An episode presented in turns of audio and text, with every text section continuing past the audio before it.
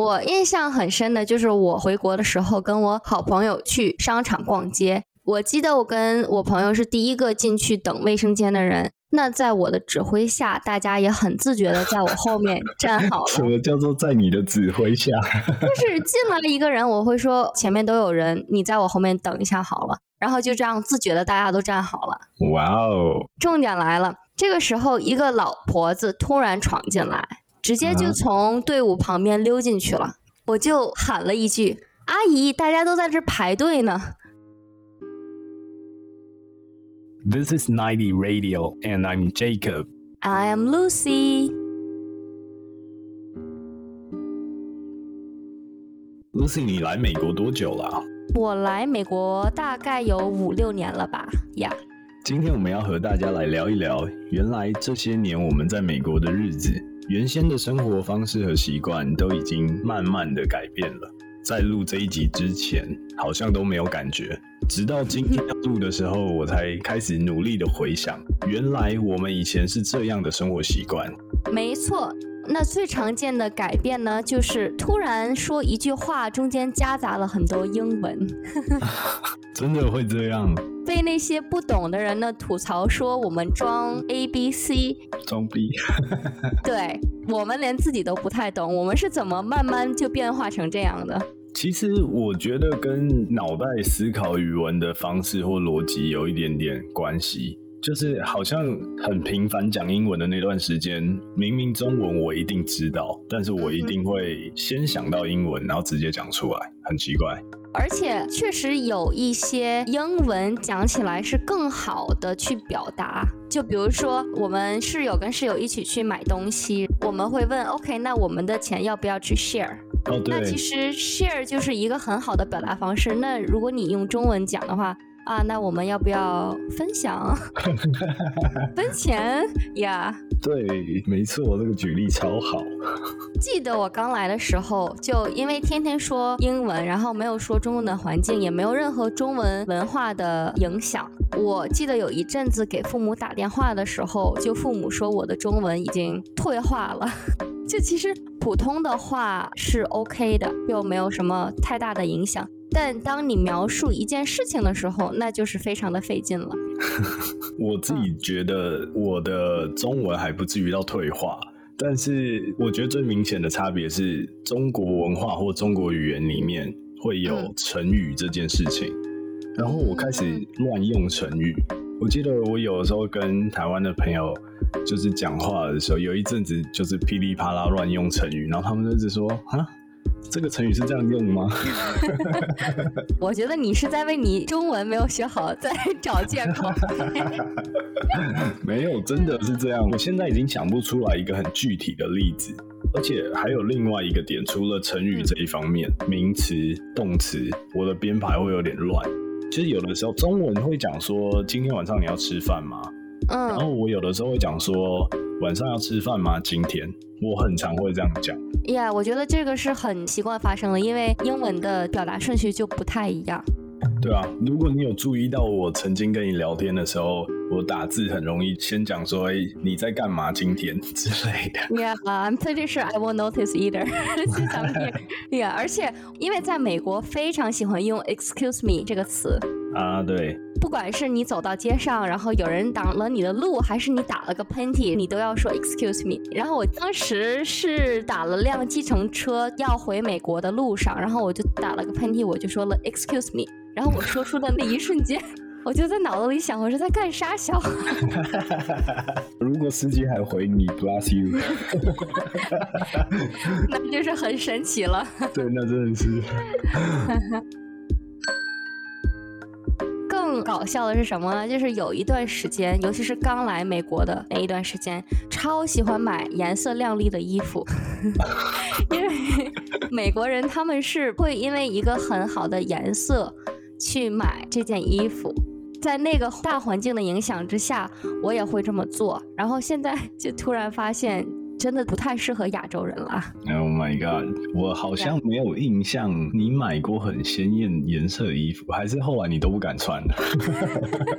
啊，被你说中，也不是说很靓丽吧，就是说，假如这个衣服有黑白灰，然后还有就是其他的颜色。那我会刻意不买黑白灰，就是买一个别的颜色。对这件事情，我有感觉到，因为曾经你有问过我，比如说鞋子啊，或者是包包啊什么，你要买什么颜色？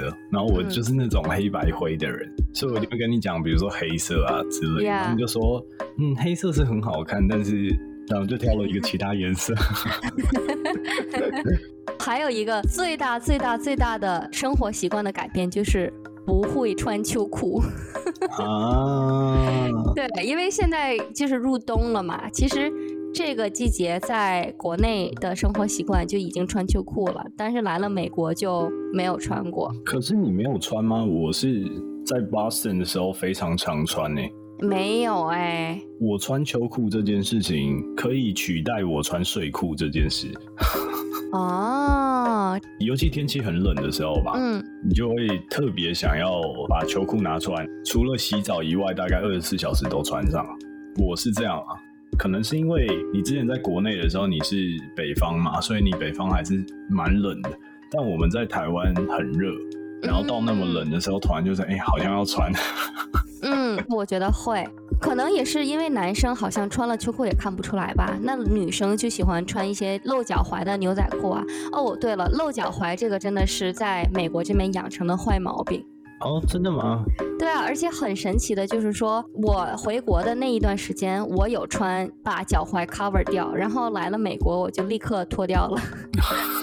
但是在台湾的时候，好像高中、大学的时候，其实都是穿短袜，然后露脚踝，对，不会有人穿踝袜或是长袜。那 Jacob 米雷，你在生活习惯上有没有什么大的改变呀？我觉得很明显，对我来说的改变就是开车习惯的改变。嗯，因为我其实，在台湾十八岁就开始开车嘛，然后那时候开车的凶狠程度，好像到了美国以后就变成一个超级安全驾驶。啊，因为在美国开车其实有 stop sign 这件事情，然后 stop sign 就是你要停三秒你才可以走。我刚来美国的时候，其实是很不习惯这件事情。我可能停一秒，或甚至没停，还在滑行，那我就继续走。但是我现在其实来美国的时间也不算短，就我也来了四年，所以我已经开始很习惯开车要很守规矩，好像看到 stop sign 就要停满三秒，或者是看到行人不走斑马线，好像都要自动的先让他过这样。对，而且斑马线在这边超级很少。对，在台湾同样的情境，嗯，就会一直狂按喇叭，然后嘴里还会一直哔哔啥的。啊，原来是这个样子。还有另外一个地方啊，我觉得比较敢跟陌生人聊天或说话。嗯，因为在国内最常看到或感受到的一个现象，就是陌生人来随便搭讪或者是搭话，就是一件很怪的事情。朋友之间可能就会窃窃私语说：“干那个是怪人吗？怎么会跟我讲话这样？” 但是从上一季的内容中，其实有提到，在美国的文化很常会在陌生的场合就跟陌生人聊起来。我记得有一个事情在上个月底。我和我的同事假日的时候去 bar 喝酒。嗯，There's a man around fifties talk to us almost all the night in the bar. That's crazy. 一开始就聊说，哦，Are you guys first time here？然后就简单的攀谈，然后我们以为就这样结束了。结果我跟我同事开始聊我们 personal 的话题的时候，他又说，Oh, excuse me, can I interrupt you guys? I still have some questions. 然后他就开始问我们工作啊，有的没的等等。然后他好像就对我们的工作很有兴趣，然后就 dig more deeper to talk something else。那你们两个心里的感觉是什么？是觉得哎，反正也是 Friday night，就是跟陌生人 chill 一下，还是你们觉得 we want some personal time？这个老头子好烦。如果是以前的话，我可能会是后者。但是现在的话，其实我觉得还蛮有趣的地方是，可以多和陌生人沟通跟聊天，好像可以从他的话题里面得到一些资讯啊，或者是得到一些想法。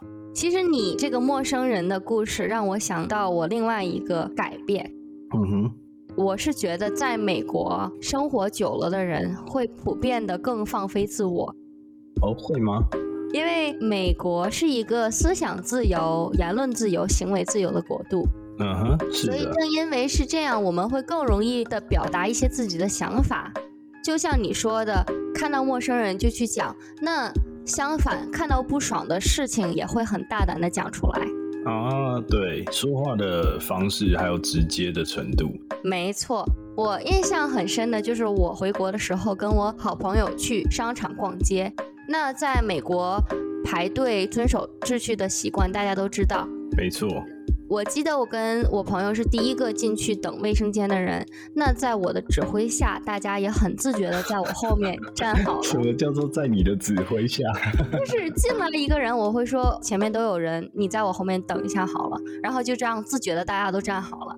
哇哦，哎呀，重点来了，这个时候一个老婆子突然闯进来，直接就啊从队伍旁边溜进去了。OK，我就喊了一句：“阿姨，大家都在这排队呢。”然后知道他是什么反应吗？我我我上一下厕所很快啦。没有，他完全 ignore me，他完全无视我，哎，假装没听见，然后去试着开不同的门。啊，还是说他不承认他是阿姨？我其实可以应该叫他奶奶。哇哦，这个时候刚好我这边的一个门有人出来了，然后他就要走过来，你猜怎么着？我一个身子就挡住了他，哇哦，然后淡定的跟我朋友说：“你先去。” 因为当时排队很多人嘛，我朋友就超级不好意思，在众目睽睽之下先进去了。啊，就说我很急呀、你先让我上一下。没有，我觉得如果是他这样说的话，我可能就让他先上了。就你什么都不解释，然后 cut through the line。啊，对啊，就我朋友出来就跟我说，其实我们先让他进去也耽误不了多长时间，这么搞得我都不太好意思。然后我说啊，可是大家都有排队啊，如果每个人都是这样的话，那什么时候才可以形成排队这个习惯呢？没错没错，对啊在这边还是要宣导一下大家，买东西还是也要排队，吃饭也要排队，上厕所排队好吗，阿姨？然后他之后就说，感觉你在美国生活久了，就变得更有原则，而且讲话也比以前更直接了。还有一个事情，我觉得我的改变也很大，嗯就是对于金钱数字的没感觉。我不知道你啊会不会有这样子的有？的，有的，有的。对，因为刚开始来美国的时候，有一段花钱的 gap，你就会觉得说，哎，好像花什么东西都很贵。可是来美国一段时间以后，你好像已经习惯那个价钱，所以你又再回国内放假的时候做的所有消费，都觉得哎，好 cheap。真的是这样，我记得差别最大的对我来说应该是吃饭。在美国真的是随便吃一餐都是十几二十美金，这件事情其实大家应该都稍有耳闻，更不用说是吃大餐。没错，我记得有一年我到美国一两年以后，放假回台湾吃饭的时候，然后都不自觉的以美金计价的方式来点餐，好像一餐饭没有点个二三十美金来吃，就会以为自己吃不饱。所以台湾的饭会很小份吗？我觉得就是 Asian size。啊，就是一般的正常人，如果你不是食量特别大的，你就刚好会吃饱，或者是八分九分饱之类的。嗯对，可是你刚刚有说到吃饭这件事情，嗯，真的是来美国以后食量变超大的。没错。欢迎来到巨人国。对啊，我记得很多刚来美国的留学生一定会做一件事情，嗯就他可能去外面吃饭，一定会先拍一个照片上传到 Instagram 的 Story，然后就会说这样是一个人的分量。哦，对，然后其实我之前做过这件事情，真的是食量超大份的，一开始一定吃不完，可是潜移默化之中就会慢慢的吃完。嗯，像我们刚刚说的，好像在国内的话没有打包的习惯，来了美国之后就不太喜欢浪费食物了。嗯、因为真的是会剩很多，嗯，所以我觉得蛮多人，包括外国人，他们自己也打包。谈到吃饭，去餐厅的食量变得不一样之外，我觉得对于我来讲，饮食口味也会变得很不一样。就刚来的时候会比较不适应，觉得吃什么都没有味道，好像像水煮的一样。哇哦，那你在国内吃很重口味？对啊，对啊，刚来这边就是说啊，我回国一定吃那些好吃的。可是真当你回国之后，发现没有你想象的好吃了，味觉已经习惯了。因为我也曾经这样子过，刚来头一两年的时候，我真的是回国都会去夜市啊，或者是去吃小吃。后来到我上一次回台湾的时候，其实很多我的家人或者是我的朋友常常都会说：“哦，你要多吃一点哦，因为你之后回美国就可能吃不到这个味道。”但我好像开始没有什么感觉，就觉得没关系，我还有其他的 American style food。嗯。然后，其实你讲到吃饭这件事情，我觉得有一个事情，不知道大家会不会越来越这样，就是在亚洲人的社会里面，一起吃饭就很常会有共同分享这件事情啊。可是我印象很深刻的一件事情，就是我回国跟我爸妈吃饭的时候，我们通常家人吃饭就会点很多道菜，大家一起 share。但是呢，我的话，我就是只点了自己的那一份。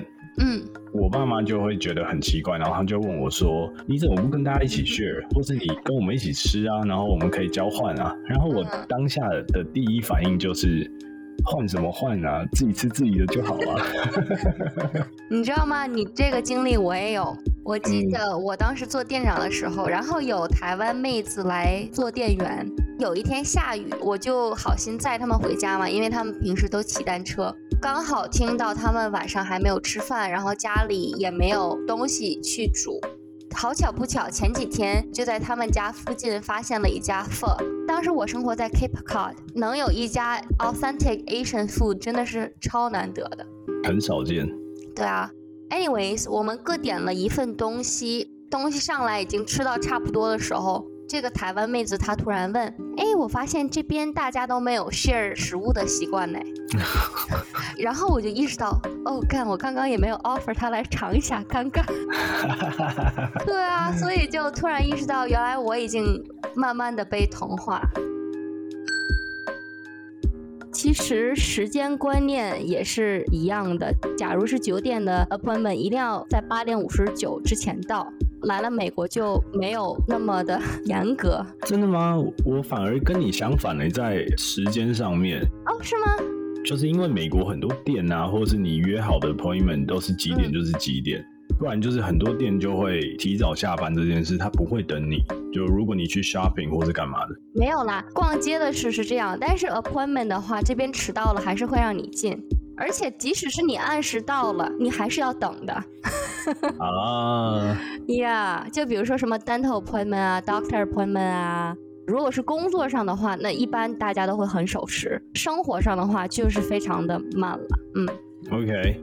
讲到时间这一块，我非常有感触的是，因为我现在开始工作嘛。嗯，然后以前呢，是从夜猫玩咖变成了老人的生活，就是因为我从开始工作以后，我每天的生活就变得很规律，包含假日也是。我以前在台湾工作的时候，常常下班就会聚餐啊、喝酒啊、唱歌啊，频率一周一到五好像也会有个一两次。